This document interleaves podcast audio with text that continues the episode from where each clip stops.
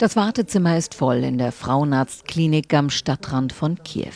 Etwa 30 Schwangere warten hier auf ihre Untersuchung. Doch das Kind in ihrem Bauch werden sie nicht behalten. Es gehört ihnen nicht, sie tragen es nur aus. Sie sind Leihmütter. Auch Svetlana. Sie möchte nicht erkannt werden. Die 34-Jährige hat bereits ein eigenes Kind und ist geschieden. Ich habe zwei Jobs. Ich arbeite in einem Restaurant und in einer Bar. Und für das Geld, das ich hier verdiene, will ich mir eine Wohnung kaufen. Zwischen 15.000 und 20.000 Euro bekommen Svetlana und die anderen Leihmütter nach erfolgreicher Geburt. Für Zwillinge gibt es mehr. Dafür müssen sie regelmäßig zu den Untersuchungen erscheinen, dürfen nicht rauchen, nicht trinken, keine Drogen nehmen, müssen gesund leben. Das ist vertraglich mit der Agentur geregelt. Manche hier trägt bereits das zweite oder dritte Kind für ein fremdes Paar aus. Für Svetlana ist es die erste Leihmutterschaft. Ich weiß sehr wohl, was ich hier tue. Mein eigenes Kind liebe ich sehr, aber dieses hier in meinem Bauch wird von anderen Eltern geliebt und ich sehe das nicht als mein eigenes Kind an. Svetlana ist Leihmutter für Biotech.com. Es ist die größte Wunschkindklinik in der Ukraine. In aller Welt bekannt wurde die Firma durch dieses Video. Im Juni warteten hier mehr als 70 Babys auf die Abholung durch ihre Eltern. Jetzt sind fast alle Kinder weg, aber die Angst ist groß, dass es wieder zu einem Lockdown kommen könnte, denn die Infektionszahlen, die steigen und dann könnte es wieder einen Babystau geben.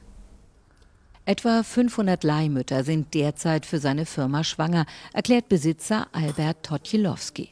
Er führt mich durch das Labor. Hier wird das Sperma untersucht. Das kommt in der Regel vom Vater. Die Eizellen kommen von der Mutter oder von jungen Ukrainerinnen. Die Leihmutter trägt das Kind nur aus. Paare aus aller Welt, aus China, den USA und aus Europa kommen hierher.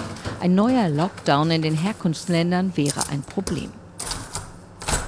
Wir haben es im Moment so organisiert, dass die Wunscheltern Sondergenehmigungen bekommen, so dass sie trotz Corona-Einreisebeschränkungen ins Land kommen können für die Behandlung und dass sie auch ihre Babys mitnehmen können. Corona schadet dem Geschäft. Zwischen 40 und 65.000 Euro zahlen die Paare aus aller Welt. Es gibt unterschiedliche Pakete. Die Seite ist in mehreren Sprachen. Das alles sieht so einfach aus. Doch vor der Kamera wollte kein Wunschelternteil mit uns sprechen.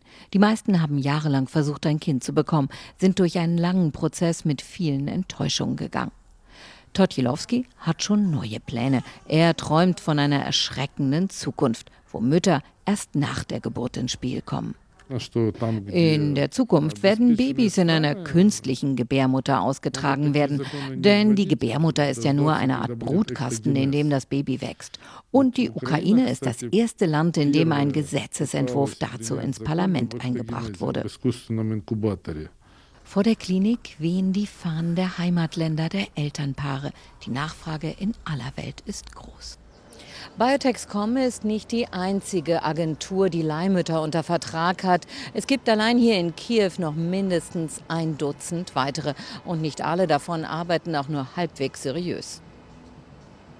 Wir fahren ans andere Ende der Stadt. Wir treffen Ira, die nicht Ira heißt und nicht erkannt werden möchte. Die 33-Jährige hat zwei eigene Kinder. Dann hat sie einmal schon erfolgreich ein Baby für ein französisches Paar ausgetragen. Mein Mann hatte zwei Herzinfarkte, Herzoperationen und mein Sohn ist körperbehindert und zudem krank. Er leidet unter Epilepsie und Asthma. Um die Medikamente und um die Arztrechnungen bezahlen zu können, bin ich Leihmutter geworden. Doch die zweite Leihmutterschwangerschaft ging schief. Der Fötus hat sich nicht weiterentwickelt. Es folgte eine medikamentöse Abtreibung, starke Schmerzen und Komplikationen. Ira ist krank. Jetzt bekommt sie nur einen Bruchteil des Geldes, der für das erfolgreiche Austragen eines Kindes vereinbart war. Und die Agentur versucht sich aus der Verantwortung zu stehlen. Für Svetlana Burkowska ist das nicht ungewöhnlich. Sie hat eine Hilfsorganisation für Leihmütter gegründet und unterstützt auch Ira. Das Problem ist, dass viele Agenturen nicht ordentlich arbeiten und dass am Ende die Leihmutter mit allen Problemen allein dasteht. Sie betrügen die Frau. Denn oft seien die Frauen ungebildet und zu naiv, um das System zu verstehen. Svetlana war früher selbst Leihmutter. Fünfmal hat sie fremde Babys ausgetragen. Was ist denn schlecht an diesem Job? Das ist ein Beruf, hart und schwierig, aber ein Beruf. Man gibt ein Jahr seines Lebens, um eine andere Familie glücklich zu machen. Aber natürlich geht es vor allem um Geld. Dieser Beruf ist eben nicht für jede Frau geeignet. Ira kämpft mit den Tränen, als sie von ihrer weiteren Behandlung erzählt. Es droht die Entfernung der Gebärmutter.